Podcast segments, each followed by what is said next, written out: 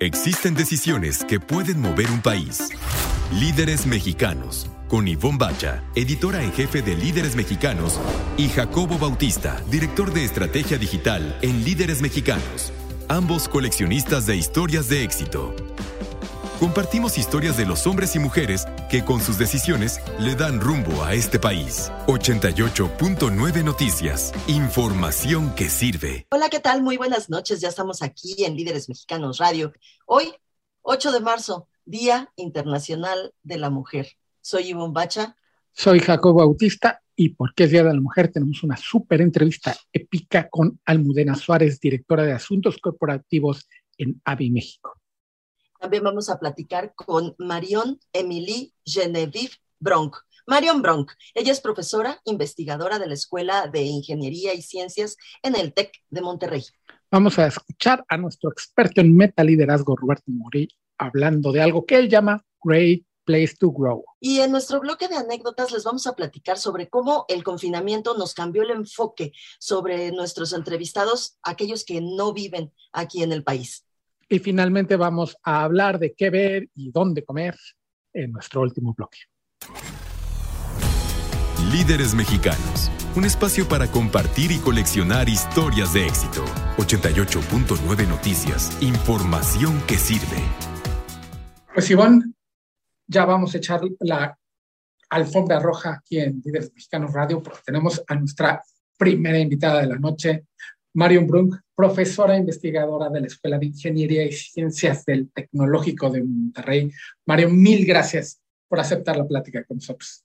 Al contrario, Jacobo, muchas gracias por la invitación. Siempre es un placer poder hablar de lo que hacemos en el laboratorio y poder fomentar el interés para la ciencia en los jóvenes en general también. Entonces, eh, pues agradezco mucho el espacio. Y la primera pregunta es, ¿Por qué México? ¿Qué te llamó la atención de nuestro país? Y cuéntanos también, dile al auditorio de dónde vienes. Sí, pues no sé si se escucha, pero soy francesa. Mi acento, pues creo que nunca se va a ir. Eh, estudié en Australia, viví en Australia 15 años y después me mudé con mi esposo mexicano a México. Cuando ambos terminamos nuestro doctorado, pensamos en dónde vamos a ir. Y pensamos, pues vamos a ir a México y vamos a ver cómo nos va. Y la realidad es que en México hay muchas cosas que, porque es un país joven eh, en cuanto a ciencia y tecnología, entonces hay muchas cosas que se puede hacer y que se tiene que hacer. Y entonces aquí veo el impacto de mi, de mi labor y por eso, por eso nos quedamos aquí. Pues la verdad es que, eh, Marion, es una historia de amor y me da muchísimo gusto, lo decíamos fuera del aire, eh, conocer las historias de, de, gente como tú que no nació en nuestro país, que decide hacer de nuestro país su hogar. Eh, es bien bonito porque habla muy bien de nuestro país y siempre andamos buscando esos, esas historias que motiven y no estar hablando mal de nuestro país, ¿no? Me da mucho gusto, siempre serás bienvenida. ¿Qué te gusta comer? Ahorita preguntamos otra cosa, pero de todo, todo lo que has probado en nuestro país, ¿qué es lo que más te gusta? Allá donde estás hacen una estupenda carne asada. Ay, sí, la carne asada, eh, el chicharrón, no, este, la comida en México es increíble, en todas partes hay cosas bien diferentes y ahora, después de cinco años, le entro mucho al picante y como que es algo que te vuelve adicto, ¿no? Como me gusta muchísimo, más que a mi esposo, de hecho. Estamos platicando con Marion Brunk. Ella es em, eh, eh, profesora investigadora de la Escuela de Ingeniería y Ciencias del TEC de Monterrey. Es biotecnóloga, microbióloga, es decir, eh, haces muchas cosas, pero, pero, pero cuéntanos qué es lo que realmente quiere decir ser biotecnóloga y microbióloga. Bueno, y también soy inmunóloga, es que hice varios minors, entonces pues realmente soy bióloga en, el sentido de que me gusta mucho entender cómo funciona la vida, ¿no? Y en especial eh, cómo podemos aplicar estos conocimientos para la salud humana. Eso eh, es para mí ser biotecnóloga. Eh, cuáles tecnologías podemos aplicar para tener un producto, para, eh, ya sea un fármaco, un alimento nuevo, algo que nos puede mejorar la salud a, los humanos, pero también a los animales. Eso es eh, ser biotecnólogo. Marion, se discute mucho en México, afortunadamente cada vez se habla más de esto, de llevar a los jóvenes, a las jóvenes en especial, hacia campos de la ciencia. ¿A ti qué, qué te llamó? ¿Cuál fue el caminito que seguiste? ¿Por qué te llamó la atención la biología? Veo que tienes un doctorado en inmunología, como lo decías, ahora todo el mundo habló de inmunidad durante dos años, seguimos hablando del tema. ¿A ti qué te llamó la atención para decirte, va, me voy a dedicar a esto? Sí, ok. Bueno, yo desde niña realmente la biología me ha fascinado. Este, recuerdo en Navidad pedir microscopios, juegos de químicas. Eh, en, como niña veía caricaturas sobre el tema. De hecho, encontré en YouTube, eh, son caricaturas francesas, pero hay este, traducciones a español se llaman Érase una vez la vida en YouTube y se les recomiendo mucho. Cada episodio trata de un tema de la biología del humano, como la sangre, los dientes, lo que sea. Y es muy divertido y aprendes mucho. Y pues entonces siempre supe que iba a ir por este camino. Pero eh, cuando tuve 20 años, mi mamá se enfermó mucho.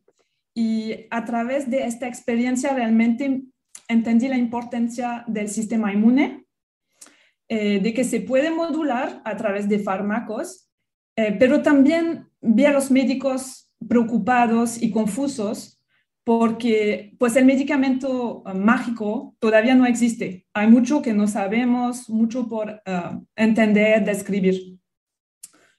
Y entonces, por querer a mis familiares, mis amigos, la humanidad realmente en buen estado de salud, esto me empujó hacia hacer investigación en este, en este tema para aportar mi granito de, arena. Estamos platicando con Marion Brook. Ella es profesora investigadora de la Escuela de Ingeniería y Ciencias del TEC de Monterrey. Marion, eh, ¿Cómo le hacemos? Hoy es 8 de marzo, eh, es un día muy especial para la mujer, es el Día de la Mujer, y me gustaría hablar justamente de la importancia que tiene el motivar a las niñas, eh, a las jovencitas. Yo tengo una hija de 16 años que está a punto de, de elegir eh, área, ¿no? En la prepa para saber qué es lo que va a estudiar. Me encantaría que eligiera una, una carrera STEM, pero ¿cómo le hacemos para motivarlas? Bueno, aquí creo que hay dos, puntos importantes. Creo que estas carreras eh, llaman la atención sin importar el, género, ¿no? De quién se acerca al tema, le llama la atención, porque son carreras que te hacen entender el mundo. Y como creciendo, se me hace, bueno, a mí personalmente, me recuerdo a mi infancia, en donde tu cerebro eh, descubre las maravillas del mundo eh, sin ideas preestablecidas. Y pues es un sentimiento muy bonito que como investigadora yo eh, siento todos los días que trabajo. Pero aún así, creo que es complicado visualizarse como científica si los únicos modelos visibles de científicos exitosos son hombres. Entonces se desarrolla, yo creo, un prejuicio subconsciente que te hace pensar como niña o joven que no es carrera para ti. Entonces creo que en primera instancia este tipo de intervenciones, lo que estamos haciendo ahorita, en donde se destacan mujeres científicas, felices en su trabajo y en su vida personal. Puede ser un motor para que más niñas, más jóvenes se animen para esas carreras. Estamos en Líderes Mexicanos Radio a través de 88.9 Noticias Información que sirve platicando con Marion Emily Jelidet Brunk, profesora investigadora, además investigadora del Centro de Biotecnología FEMSA. Y esto quería este, centrarme ahorita, Marion, en que pensamos además en ciencia en México y pensamos en instituciones públicas. Y pensamos en el TEC y pensamos en la universidad nada más y realizan investigación. Tú eres una investigadora exitosa dentro del TEC. Y no, ¿qué hacen en el Centro de Biotecnología FEMSA? Bueno, el Centro de Biotecnología FEMSA es un centro de investigación que pertenece a la Escuela de Ingeniería y Ciencias del Tecnológico de Monterrey. Y entonces, este es un centro de investigación dentro de una escuela. la función, la primera función de la escuela es de formar a las próximas generaciones de científicos, ingenieros.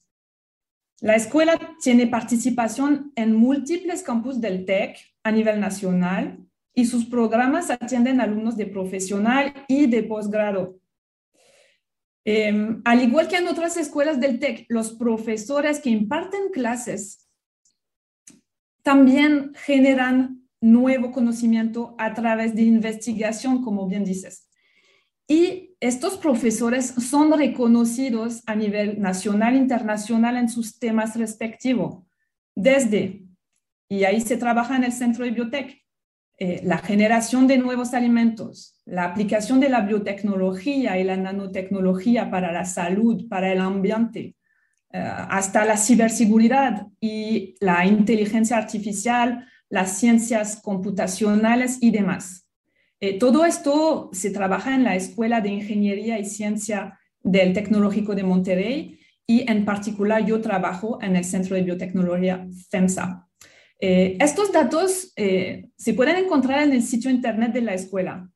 Lo que no encontrarán allá, y pues es mi oportunidad aquí de decirlo, es que el cuerpo de profesores de la escuela está compuesto por humanos empáticos, brillantes, con mucha consideración para sus alumnos. Y pues, eh, hola, colegas, les admiro y es mi oportunidad. Me da, me da mucho gusto escuchar gente tan entusiasmada y tan contenta con su equipo de trabajo y con el trabajo que realiza. Qué importantísimo es Mm, que, estén respaldados por una empresa de ese tamaño, de, FEMSA, porque mm, eh, esto garantiza que la investigación continúe. Eh, eh, sé que FEMSA, por ejemplo, está muy involucrado con justamente con el medio ambiente. Están haciendo muchas investigaciones sobre el medio ambiente, ¿verdad, Marion? Sí, sí, sí, en varios temas realmente. Sí, el medio ambiente, sí, mejorar la salud, este, varias cosas eh, que el Centro de Biotecnología FEMSA y el Tecnológico de Monterrey están empujando. Eh, proyectos de alcance mundial, realmente. Y además habla de una importante participación de la industria privada en la investigación en la ciencia, que aquí en México hace algunos años, unos 30 años, veíamos como admirados que Volkswagen tenía su universidad, que otras empresas privadas tenían una universidad y aquí lo veíamos como algo inalcanzable y lo están haciendo con mucho éxito allá. Sí, sí, realmente el tecnológico de, de Monterrey ha empujado eh, este tema de la, de la investigación con eh, contratar a profesores internacionales eh, como yo, este, profesores que se regresan a México después de haber hecho estancias internacionales o que han trabajado en otros laboratorios globales, ¿no? Este, realmente están contratando a, los mejores profesores y pues eso se ve en los productos de investigación que se están desarrollando, obviamente. Estamos platicando con Marion mm, Brunk. Ella es eh, profesora investigadora en la Escuela de Ingeniería y Ciencias del Tecnológico de Monterrey. Está en Monterrey, está en el campus Monterrey. Eh, esta, esta escuela está allá, así que para quienes están eh, pensando en, estudiar o en participar en esta escuela, pues piensen también que tendrán que irse para allá, para Monterrey, así que a lo mejor es un plus irse para allá a, pues salirse un poco de la Ciudad de México. Eh, como eh, tú sabes, eh, Marión, sé que no es, no es tu tema, pero sabes más o menos cuándo comienzan los semestres para quienes nos están oyendo, se pongan las pilas y, vean si, si, pueden entrar o no pueden entrar, qué, qué, qué es lo que tienen que hacer. Sí, pues hay que ponerse en contacto con la, los, eh, la, administración de cada programa, ¿no? Lo, que les recomendaría sería revisar el sitio internet. El sitio internet es súper bueno, incluso, eh, bueno, está en español, está en inglés, porque tenemos alumnos internacionales que vienen para hacer estancias, para participar aquí eh, dentro de su carrera o también para hacer un posgrado.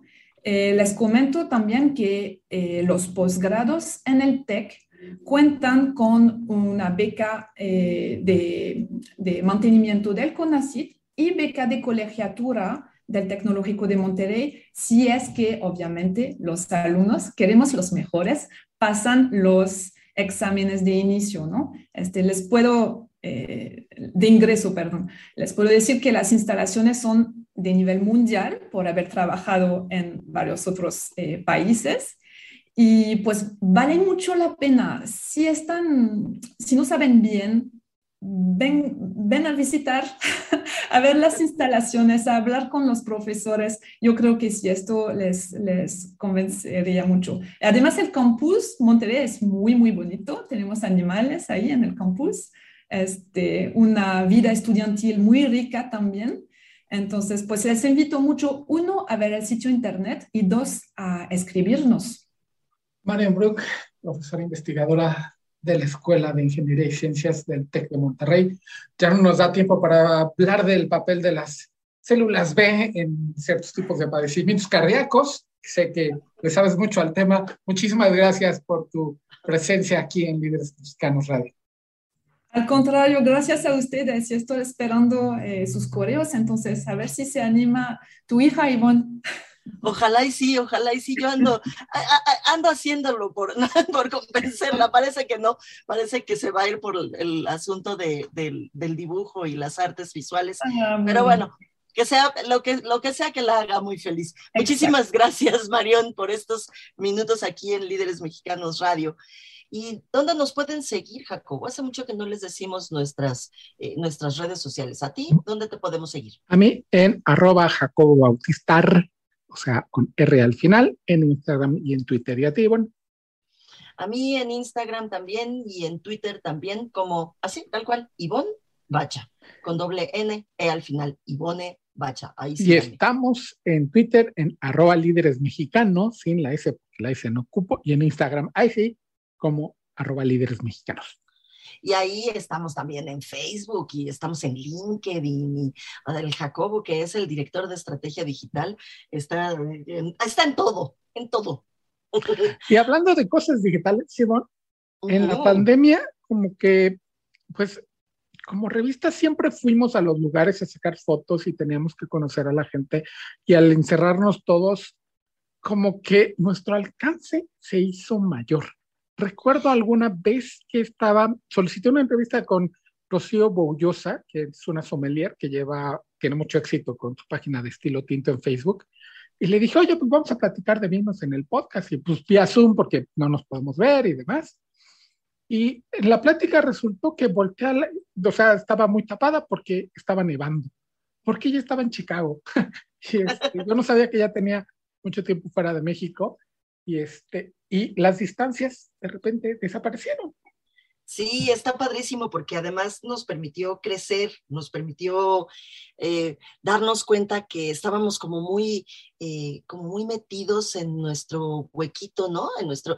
Siempre dijimos que, que, que no hacíamos entrevistas eh, fuera del Distrito Federal, de la Ciudad de México ahora, que estábamos muy metidos aquí, que en Chilangolandia, que, que, teníamos que salir, ¿te acuerdas? Siempre estábamos con eso.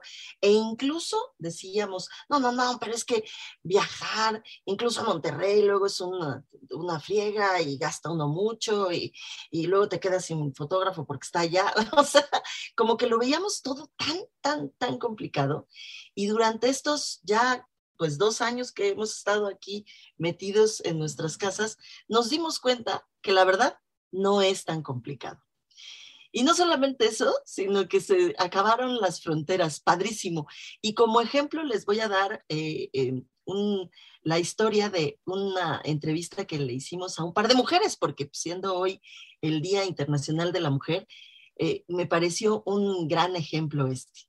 de, repente resultó que eh, pues eh, ahí Antonio Penella, ¿te acuerdas que estuvo trabajando eh, un par de años, no, varios años con nosotros ahí en Líderes Mexicanos?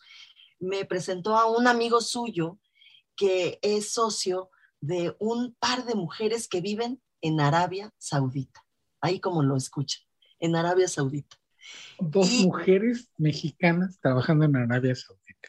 Que lo hubiéramos visto, lo hubiéramos visto como algo pues, imposible, pues cuando lleguemos a pasar por ahí, pues igual las entrevistamos, no sé.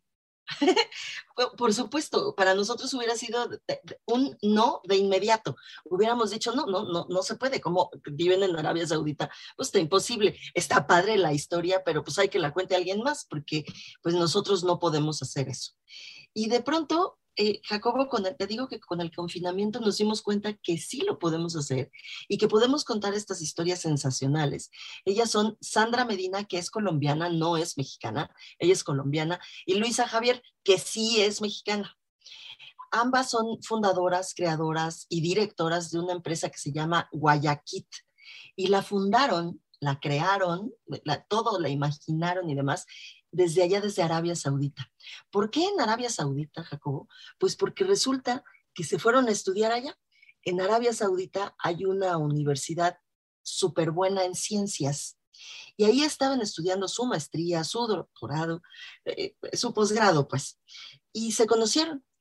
Y cuando se conocieron, eh, eh, estaban justamente investigando, son ingenieros las dos, y estaban haciendo una investigación sobre eh, eh, algún tipo de limpiador en seco. Y eso fue lo primero que hicieron. Hicieron un limpiador en seco. Y después que llega la pandemia. Y en la pandemia se dieron cuenta que hay que sanitizar. No solamente hay que limpiar, sino sanitizar. Y entonces empezaron a crear un montón de productos y crearon esta marca que se llama Guayaquit y ha sido todo un éxito. Ya abrieron allá una fábrica y lo están vendiendo. De hecho, lo están exportando. De hecho, muy amablemente me mandaron algunos productos para probarlos, sensacionales, porque además eh, eh, huelen poco, limpian mucho, entonces son, la verdad es que son sensacionales los productos de este par de mujeres científicas que ahora son emprendedoras en un país en el que pues jamás, de los jamases, de los jamases, hubiéramos imaginado hacer una entrevista, Jacobo. Y ahorita precisamente en el Twitter de Líderes Mexicanos le ponemos el link a esta gran entrevista mientras vamos a escuchar a nuestro experto en meta liderazgo, Roberto Mogri. Muy buenas noches, soy Roberto Murey, presidente y fundador del Instituto Meta Liderazgo, y en mi intervención de esta noche en Líderes Mexicanos Radio seguiré profundizando en la filosofía y metodología para construir un great place to grow, un gran lugar para crecer, donde todas las personas crezcan y los resultados de la organización también. En mi intervención anterior resaltaba que para construir un Great Place to, Grow se necesita de una nueva mirada, una mirada apreciativa donde ves a tus colaboradores como voluntarios, que hoy aparecieron a trabajar, pero no sabes si mañana lo harán, y a tener un nuevo compromiso para ganarte todos los días su lealtad, su corazón y su compromiso para que entreguen su mejor versión. ¿Sabes que has construido un Great Place to Grow cuando tus colaboradores no dicen me gusta trabajar aquí, sino me encanta trabajar aquí y no quiero trabajar en ningún otro lado? Me encanta mi trabajo, quiero a mis compañeros, disfruto lo que hago, juntos construimos un mundo mejor, me siento valorado y crezco como persona, como profesional y como ciudadano de mi país.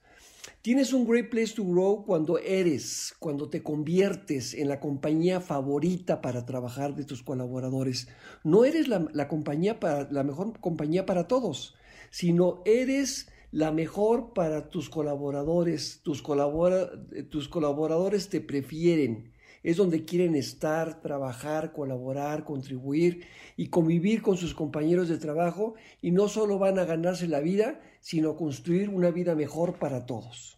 Hoy debemos de aprender a estar cómodos estando incómodos. Es una habilidad que muchos ya hemos fortalecido en estos dos años de pandemia y en esta incomodidad cómoda debemos de construir por diseño un great place to grow. La intención de, esta forma de liderar una organización es lograr que todas las personas dentro y fuera de la organización logren ser felizmente exitosas y quieran crecer, colaborar y construir juntos un mundo mejor para todos. La felicidad y el éxito son dos cosas muy diferentes y que normalmente se confunden. Lo que frecuentemente escucho es que cuando logre todo lo que me proponga, cuando tenga el puesto que quiero, el ingreso que quiero, los ahorros que quiero, la pareja que quiero, la vida que quiero, voy a ser feliz. Y pues no, ya que el éxito es alcanzar aquello que te has fijado y cuando lo tienes te da mucho orgullo y satisfacción y hasta alegría, pero no felicidad. La felicidad es muy diferente. La felicidad es el profundo sentido de saber que estás siendo auténtico y genuino contigo mismo, que estás esforzándote todos los días por sacar tu mejor versión y que tienes un profundo conocimiento de quién eres, quién quieres llegar a ser, para qué existes, es decir, tu propósito de vida y cómo construyes un mundo mejor. La felicidad la alcanzas cuando todos los días te esfuerzas por ser feliz y ayudar a los demás a ser felices. Y cuando te fijas como objetivo ser feliz y lo logras, eres felizmente exitoso, felizmente exitosa. Me puedes seguir en LinkedIn, Facebook, Twitter. Solo busca Metaliazgo con doble T y ya. Hasta la próxima y cuídate mucho. Estamos de regreso en Líderes Mexicanos Radio. Mi nombre es Jacobo Bautista y Bombacha nos va a presentar. Vamos a tirar así la, la, alfombra roja para recibir a nuestra invitada Ivonne. Haznos los ojos, por favor.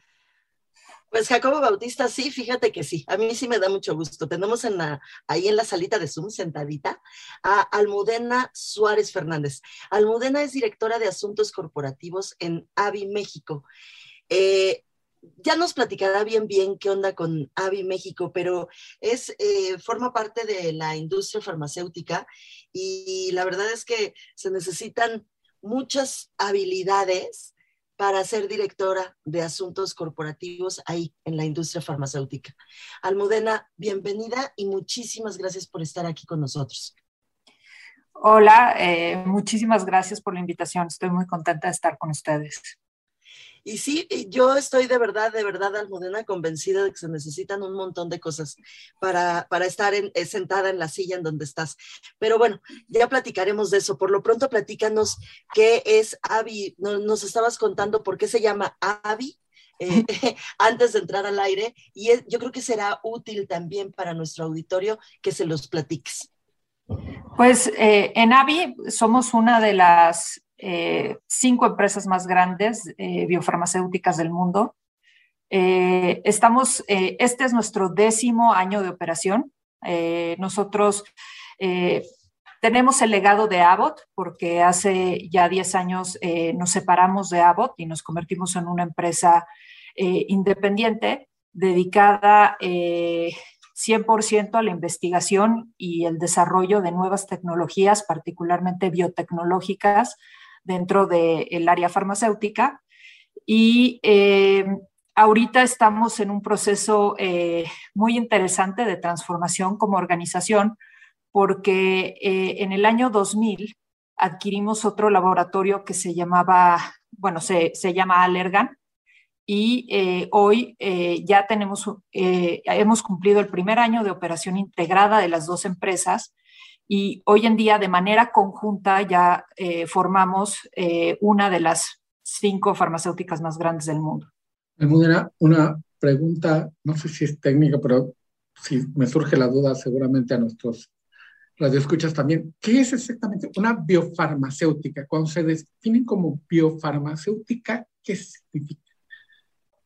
Pues mira, eh, de, en, en, en, la parte farmacéutica hay eh, dos tipos eh, de, de, moléculas que se pueden desarrollar. Este, normalmente este, son de síntesis química, que son moléculas pequeñas. Eh, esas tienden a ser pastillas. Por el otro lado existen los medicamentos biológicos, ¿no? que son moléculas mucho más grandes y esas moléculas normalmente son productos inyectables y en donde ha avanzado mucho la ciencia es hacia movernos hacia productos biotecnológicos, aunque hoy en día ya tenemos biotecnológicos que fuimos capaces de ponerlos en, un, en una pastilla, ¿no? Pero estos, estos productos biotecnológicos eh, a, lo que están enfocados, ¿no? Es atender eh, las necesidades de salud eh, más complejas del, del mundo, ¿no? mucho de, de, las áreas en las que trabajamos es inmunología, oncología, eh, son áreas de muy alta especialidad. Estamos platicando con Almudena Suárez. Ella es directora de Asuntos Corporativos en AVI México. Específicamente en México, ¿de qué tamaño es AVI? En, México tenemos eh, casi más o menos 300 empleados y en México estamos eh, enfocados, tenemos dos divisiones. Eh, por un lado tenemos nuestra área de medicamentos farmacéuticos, eh, que es AVI, y por el otro lado nuestra otra división que se llama Allergan Aesthetics, que está enfocado en medicina estética. Estamos en Líderes Mexicanos Radio a través del 88.9 Noticias, información que sirve, platicando con Almudena Suárez, directora de Asuntos Corporativos en AVI México. Sí se necesita una sensibilidad especial para trabajar en esta industria. Pues sí se necesita una sensibilidad, pero, pero también es muy emocionante tener eh, un objetivo claro de hacia qué y para qué estás trabajando. Eh, en AVI buscamos solucionar los problemas más difíciles de salud que enfrentamos como humanidad, eh, avanzar la línea del conocimiento humano, elevar los estándares terapéuticos de, de condiciones y enfermedades que hoy no tienen solución y yo creo que a todos nos ha pasado, ¿no? Que, enfrentamos algún reto de salud y, por más que queremos, eh, ya no hay una tecnología o no hay una solución que pueda atenderlo. Entonces, eh, la verdad es que tener este, este trabajo enfocado en los pacientes, en hacer mejor la vida de las personas, en ayudar a familias, ¿no? A resolver estos temas de salud, para que puedan continuar viviendo vidas plenas, vidas eh, cercanas a sus seres queridos, pues es maravilloso, ¿no? Es, es, una gran forma de contribuir y por eso yo creo que los que estamos en, en el área farmacéutica estamos siempre tan motivados, ¿no? Porque tenemos muy claro eh, que trabajamos para los pacientes y también que pacientes somos todos, ¿no? Son nuestros papás, son nuestros hermanos, son nuestros hijos y, trabajamos por todos nosotros. Estamos platicando con Almudena Suárez. Almudena es directora de Asuntos Corporativos en AVI México. Eh, Almudena, eh, leo en tu semblanza que estudiaste lo mismo que yo, fíjate, y en el mismo lugar, eh, comunicación en la Universidad Iberoamericana y no podemos trabajar en lugares más distintos, querida Almudena. ¿Cómo es que llegaste a la industria farmacéutica? Cuéntanos. Digo, yo creo que mi carrera es un poco atípica, eh, pero, pero eh, pues yo inicié estudiando comunicación y, en comunicación, eh, cuando estaba en la universidad, tuve la oportunidad de entrar a Presidencia de la República y a trabajar en el área de comunicación, en el área de prensa internacional en particular.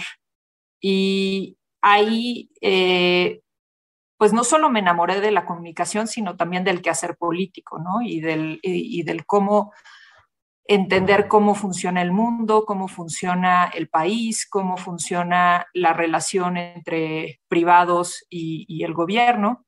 Entonces, pues eso me dio una entrada al tema eh, gubernamental. Eh, más tarde me quise especializar porque si bien comunicación, como tú bien sabes, eh, particularmente el Ibero, ¿no? Es mitad la carrera de filosofía y la mitad habilidades técnicas de, cómo utilizar ese pensamiento crítico que ya adquiriste a través de la filosofía, este, cómo materializarlo, ¿no? Este, pero me faltaba mucho el conocimiento de gobierno como tal, ¿no? Entonces ahí fue cuando decidí estudiar políticas públicas, hice una maestría en políticas públicas y, eso me ayudó a entender mucho más el, funcionamiento del gobierno. Y, después, terminando la maestría, tuve la oportunidad de trabajar en la Secretaría de Desarrollo Social, eh, cinco años. Eh, también en el área internacional, ¿no? enfocada mucho en temas de, de crear reportes del sector, eh, de llevar proyectos de impacto eh, tanto nacional como internacional eh, de temas de, sociales.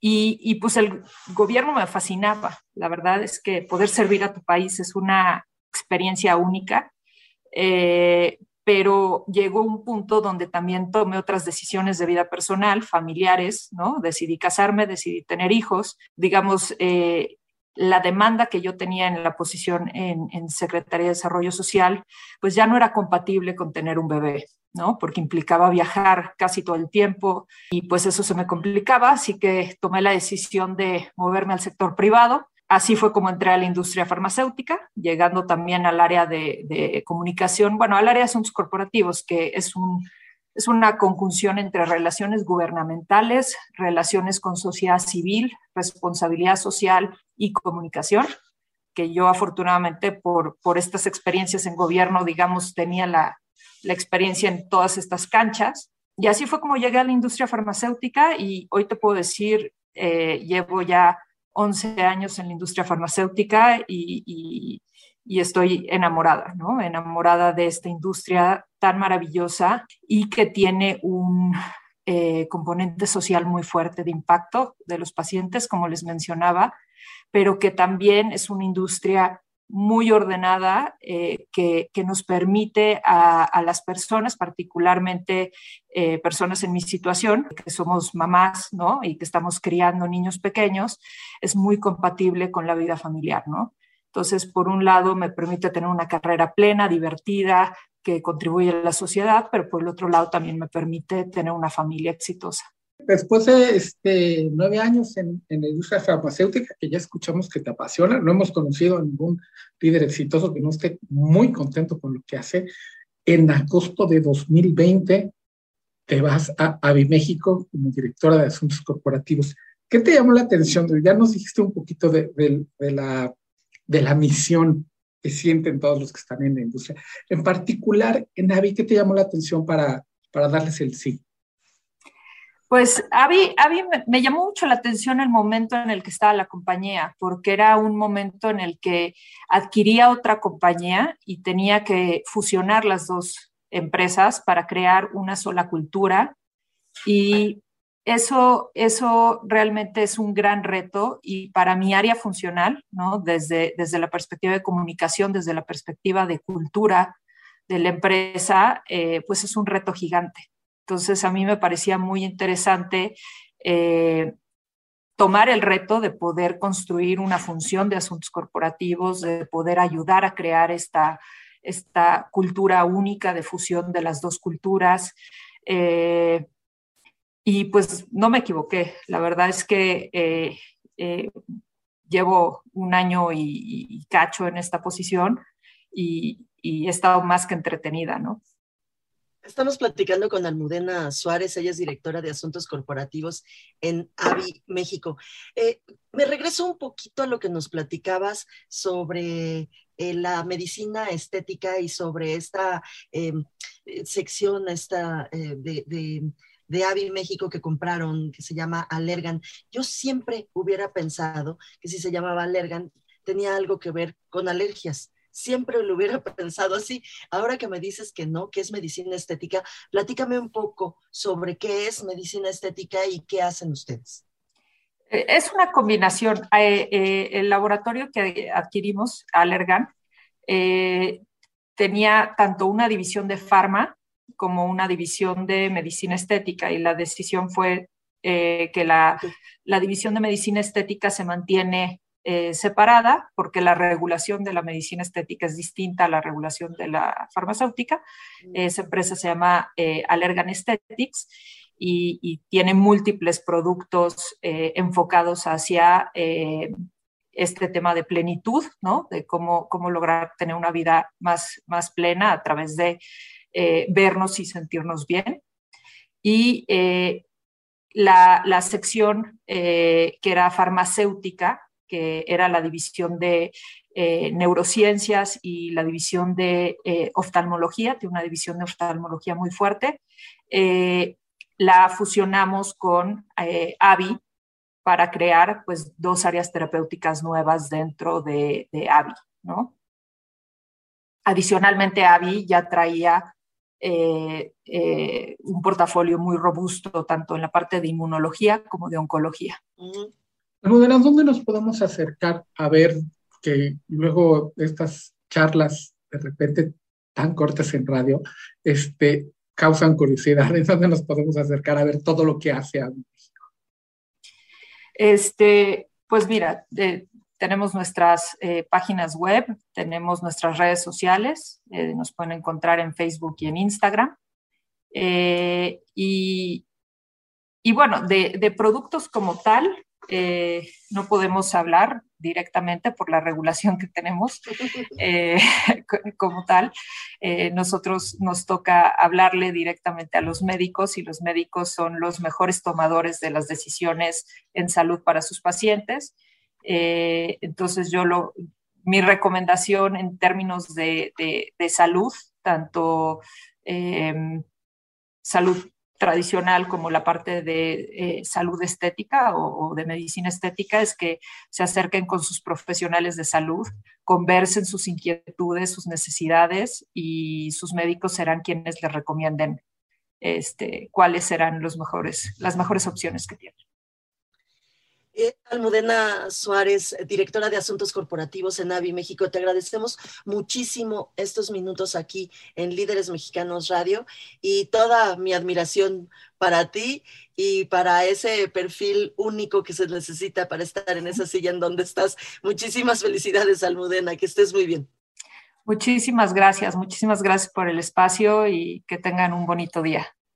En el Día Internacional de la Mujer, nuestro último bloque y se lo vamos a dedicar a, un hombre, ni modo, ni modo, que, que, ni modo, ni modo, pues es, es lo que está ahorita y además para que vayan al cine, de verdad, regresen al cine. ¿Qué, qué, fuiste a ver? Y no me lo vayas a spoilear ni a mí ni al auditorio, ¿eh? No, no voy a spoilear la película de Batman. La película está buenísima.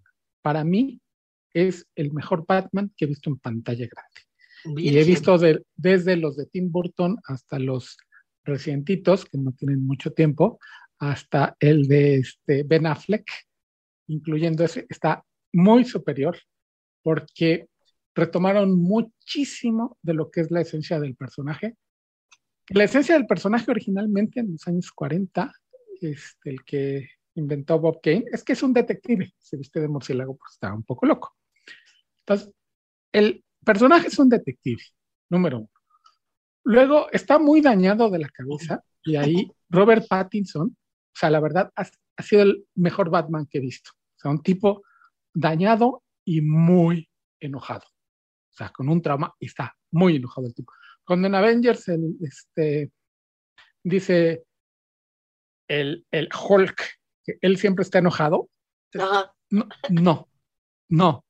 Este Batman de Robert Pattinson siempre está muy enojado.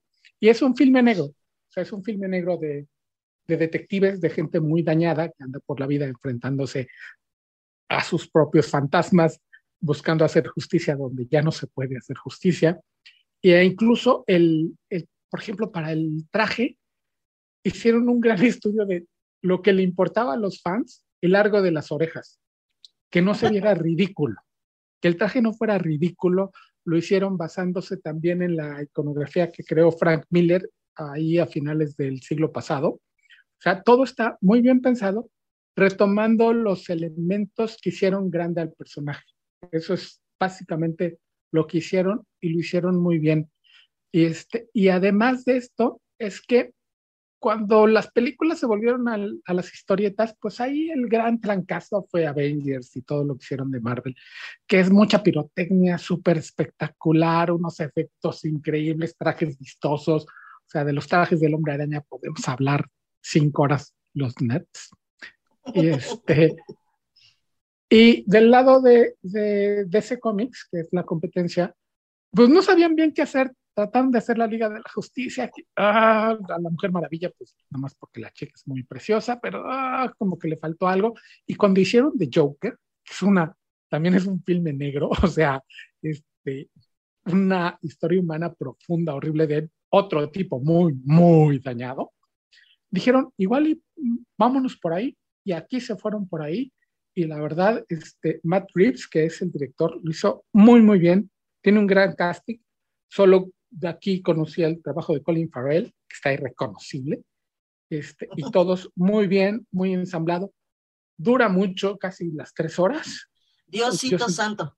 Dura mucho tiempo y yo le recortaría un par de cosas, pero, pero sí da muy buen resultado la, la película. Está muy buena, muy recomendable. Vuelvan al cine como palomitas.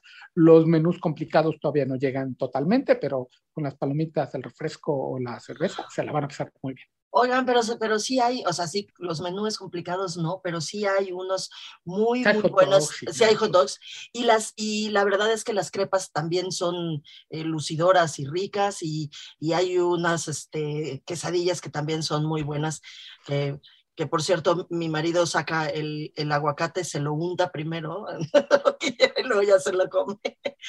Oye, y hablando, hablando de comida, tú te fuiste a uno de los que yo considero que son de los mejores restaurantes de la Ciudad de México. Pues sabes qué, sí. Sí, y sigue siendo uno de los mejores restaurantes de la Ciudad de México porque además el chef es uno de los, mira, para mí, Jacobo, es uno de los cinco mejores chefs del país. Es impresionante lo que hace Lalo. Lalo Eduardo eh, García es eh, verdaderamente impresionante lo que hace. Lalo es el, el dueño, el chef, eh, fundador de Máximo Bistro, ahí es donde se dio a conocer. Tiene una pizzería también así como más desenfadada, justo enfrente de Máximo Bistro. Este que se llama Abre 77, que está en, ¿En la dónde calle, está?